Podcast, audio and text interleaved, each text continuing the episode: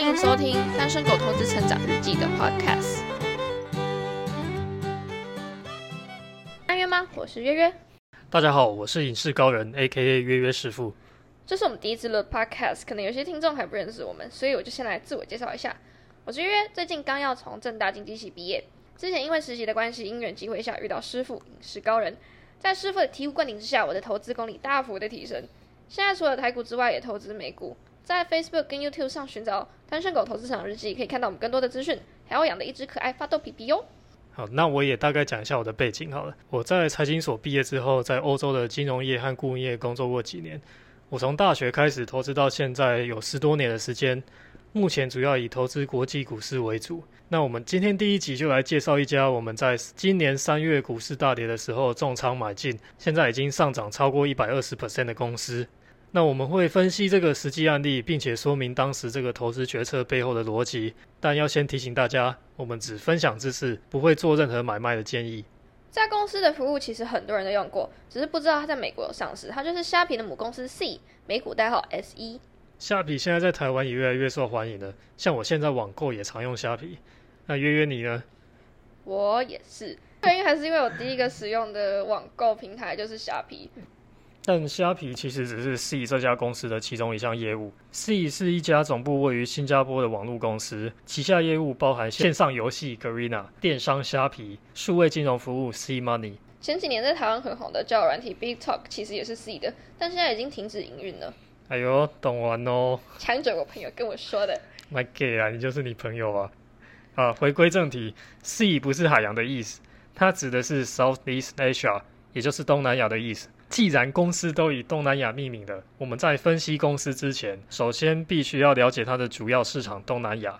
行动网络正在改变东南亚。十年前，五分之四的东南亚人还没有网络，现在东南亚人是世界上参与度最高的行动网络用户。东南亚地区有六亿人口，三点六亿网络用户，其中百分之九十主要通过手机上网。人口年轻是东南亚行动网络渗透率和网络经济规模得以快速成长的主因之一。东亚的网络经济规模在二零一九年首次达到一千亿美元，在过去四年中规模成长了两倍多。电商跟轿车服务成长超过最乐观的预期，线上媒体跟旅游也保持稳定的成长。到二零二五年，网络经济预计将成长到三千亿美元。台湾南京政策已经讲了好多年，那师傅你有去过东南亚吗？我只去过柬埔寨啊，大概七八年前去的。我当时去柬埔寨，觉得那边非常的落后。过海关时，看到海关人员座位上的玻璃贴着大大的告示说不要给海关人员钱。结果通关时，海关人员还明目张胆跟你要钱。那你有给吗？我给他一个鄙视的眼神。那后来更好笑的是，我在首都金边的餐厅外面看到告示。在台湾我们会看到的告示是禁带外食或禁带宠物，但那边的告示是禁带手榴弹。啊，不是，你如果没有给的话，你你的海关是可以过得了。就不要理他，就还是过了。但我怎么听说的，大部分都是会被遣返。遣返那个是落地签吧？哦，对，就你如果去落地签的时候，他也会跟你要钱。那你有遇到什么生命安全的问题吗？这倒是没有。所以你会想去第二次吗？我完全不会想再去第二次啊！到现在，柬埔寨还是东南亚中比较落后的地区啊。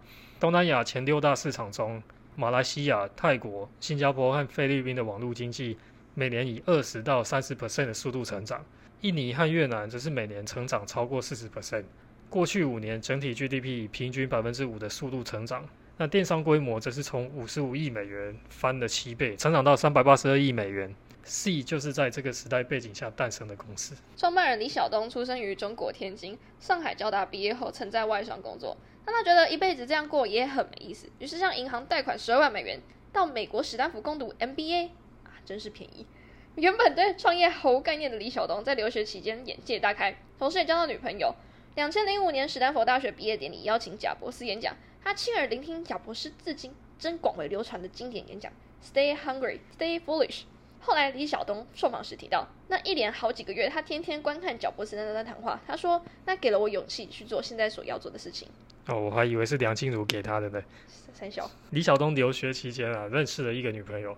那个女朋友呢，她是领新加坡主权基金淡马锡的奖学金赴美深造，毕业后必须回国服务六年。李晓东的父亲就建议他说，如果不想失去那个女朋友。就应该跟着她去新加坡。李晓东最后决定为爱走天涯，最终收获了一桩美满的姻缘。二零零九年五月，李晓东创办 Garena，成为东南亚最大的线上游戏代理商。二零一四年于越南和泰国推出数位金融服务平台。二零一五年于台湾和东南亚各国推出了电子商务平台虾皮。二零一七年，集团名称改为 C，于纽约证交所上市。我们先说 C 的游戏业务 Garena。Garena 是英雄联盟、传说对决跟技术领域的代理商。目前的游戏业务已扩展到台湾、东南亚、印度和拉丁美洲。二零一七年，Garena 自主开发的第一款游戏《Free Fire》，截止至二零一九年是全球下载量第二大的手机游戏，下载人数超过二点五亿人。对，那近期因疫情的缘故呢，日活跃用户数突破八千万人，创历史新高。今年四月月付费用户数甚至超过去年同期的两倍，尤其是封城许久的印度，每月付费用户数上升到每月活跃人数的百分之十。那 Garena 会针对每个市场进行本地化，像是针对当地的节日举办相关活动。他们也会和当地的明星合作，甚至根据玩家的意见，在游戏中创一个明星的角色。再来提提我最爱逛的虾皮吧。起初是以 C to C 拍卖起家，主打行动装置购物平台，颠覆以往 PC 使用者为主的生态系统。接着于二零一七年推出 B to B to C 的虾皮商城。二零一八年又宣布攻入 B to C 的市场，推出虾皮二十四小时购物中心。二零一九年底将营运版图扩展扩及至巴西市场。不过巴西政局动荡，汇率不稳定，现在虾皮在巴西的规模也还小，这部分可以先忽略。嗯，那我们把虾皮的营运模式拆开来看的话，在平台方面，虾皮提供卖方完整的交易后台架构，并提供聊聊的功能，让买卖双方及时沟通。虾皮学习中国引入了直播的玩法。通过跟明星网红之间的合作，加强用户有趣的体验。在去年双十一期间，Shopee Live。观看次数达到六千五百万次。最近虾皮六一八年中庆活动也大打直播牌，除了直播外，为了抢攻去年双十一的市场，虾皮推出互动小游戏，拿到高分者有机会获得一些奖励，使消费者粘着度上升，增加零售体验。那你知道虾皮是怎么赚钱的吗？呃，卖家付费广告，一定比例之交易手续费和一些增值服务。虾皮会从制造商跟第三方购买产品，在自家平台上出售赚价差。话说回来，虾皮的行销手法也是令人印象深刻呢。嗯，没错。除了一开始以各种优惠打入市场外，虾皮的行销功力也非常的厉害。举例来说，在刚推出直播功能的时候，就找许多艺人明星来站台，让他们在上面宣传新专辑，吸引人流外，更使消费者得以熟悉直播中的购物功能，将虾皮推向高导购力娱乐频道的新定位。二零一九年，C 整合在东南亚各市场的。AirPay、Sharpie Pay 跟 Sharpie Pay Later 等数位金融服务推出了 C Money。C Money 目前提供电子钱包支付与金融相关的产品。C 致力将 C Money 的电子钱包与虾皮的平台结合，并减少虾皮用户的付款摩擦。此外，也持续扩展到其他电商、第三方平台等，有点类似台湾目前的电子支付。对。那由于这是新的项目，规模还很小，截止到今年 Q1，电子钱包成交量超过十亿美元，并有超过一千万个季付费用户。甚至今年四月，印尼虾皮总订单有超过百分之四十是以 C Money 来支付的。那不论是游戏、电商、支付，都有网络效应。这也是为什么虾皮在刚创立的时候就大幅度打免运、促销、免交易手续费等活动，吸引买家后，自然有更多卖家进入。一旦吸引许多卖家，自然又有更多的买家加入，成为一个良性循环。另外，呃，这三个业务还有规模效应。呃，举例来说，虾皮服务一千万个用户，跟服务一千万零一个用户的边际成本趋近于零。哦，果然是万恶的资本主义。他们最大股东是谁？一定要好好批判一下。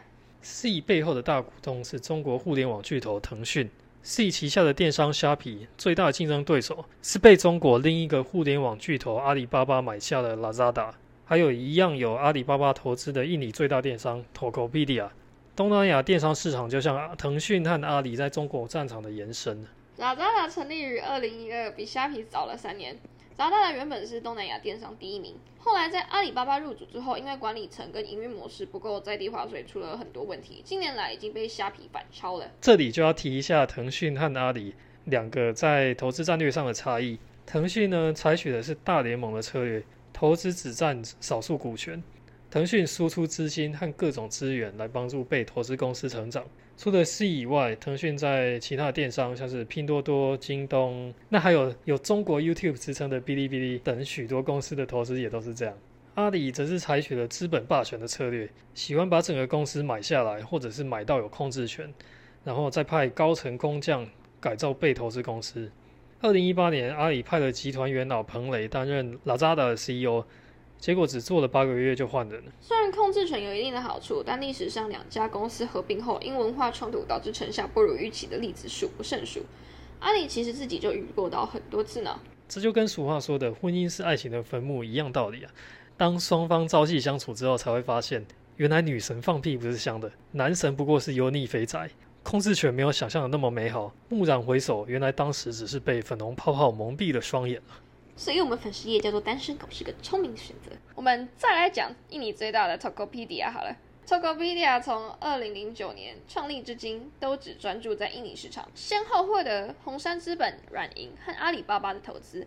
印尼由一万多个岛屿组组成，农村基础设施落后，所以物流一直都是最大的难关。Tokopedia 已宣布数位宣窗的计划，将继续开拓印尼农村的电商市场。中短期内和虾皮只会在印尼市场竞争。说到物流啊，在东南亚电商发展早期，落后的物流设施是最大的痛点。你想想看，如果你在网络上买一个东西，结果一两个月之后才送到，你会想买吗？所以虾皮一开始就大力投入物流。因为物流好，用户体验更好，虾皮能够获取大量用户，再加上它早期采取运费补贴的策略，也就是因为这个补贴策略，让虾皮可以后来居上。跨境电商是虾皮非常重要的一个业务，像在台湾的虾皮上，你也可以看到很多中国的卖家，在东南亚的虾皮也是，但跨境物流的难度非常高。它涉及了运输、清关、转发、储存、运送等一系列复杂的环节。那在物流之外呢，还要打通金流和讯息流。虾皮在基础设施上做了大量的投入，搭配了跨境物流体系 SLS。现在 SLS 每个星期有八百多个航班，覆盖三十多个机场。那目前虾皮物流从中国到印尼的雅加达只需要三到四天的时间。虾皮在物流基础设施的建设上投入了不少资金，不过物流具有规模效应，随着规模的扩张，平均物流成本正在逐渐下降。现在中国跨境订单平均履约成本大约为客单价的二十帕左右，在卖家端。SLS 跨境物流体系配送费用在一开始就较市场价格低三十趴，之后每年都有几次的下调。随着规模扩张缩减的成本，虾皮继续补贴给了卖家。整体来说，在东南亚其他国家，C 也有一些强力对手，比如说越南的 VNG 跟 Tiki 等等。但整个东南亚而言，目前 C 占据了游戏跟电商的龙头。东南亚线上游戏的活跃用户数从二零一五年的一点三亿增加到二零一九年的一点八亿。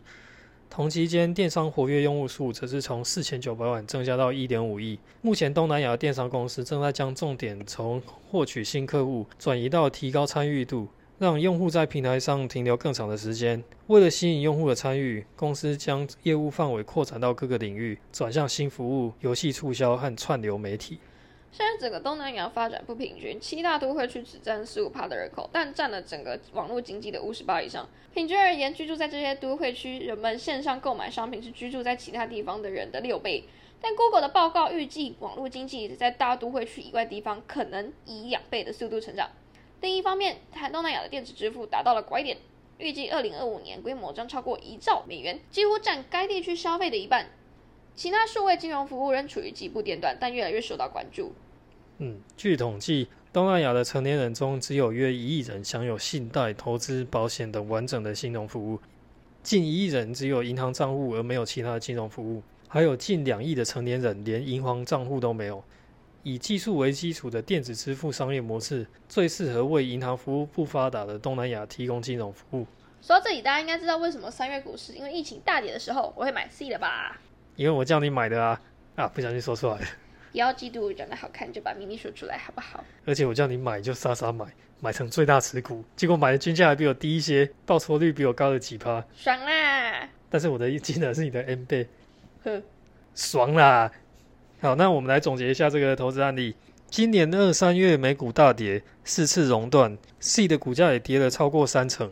但如果你关注的是公司的基本面的话，看到股价大跌，反而应该很高兴。C 原本就成长快速，因为今年疫情的关系，人们被迫待在家中，旗下的游戏、电商、电子支付业务全部都受惠于疫情加速成长。就如同价值投资之父 Benjamin Graham 所说：“他当市场先生的主人，而不是仆人。”当市场陷入恐慌，不管公司好坏，盲目抛售时，正是我们最佳的进场时机。C 在五月十八公布的二零二零第一季财报也印证了当时的想法是正确的。C 第一季调整后，营收年增五十八趴，毛利年增四百二十四趴。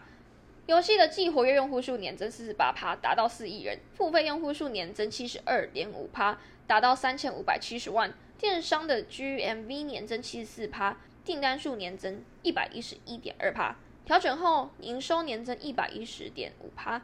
目前有九成的营收仍以服务收入为主，其中又以游戏最大，占了五十三趴，电商占了三十八趴。公司在电话会议上也表示，第一季的强势表现延续到第二季。四月游戏的付费用户数年增超过一百趴，电商的订单数年增超过一百四十趴。像这样的优秀表现，当然也反映在了股价上面哦。短短两个月的时间就翻倍，新一代少女股神，赞赞赞！最后提醒大家，我们只是分享，不是买卖建议。做任何投资前，记得要自己先做功课哦。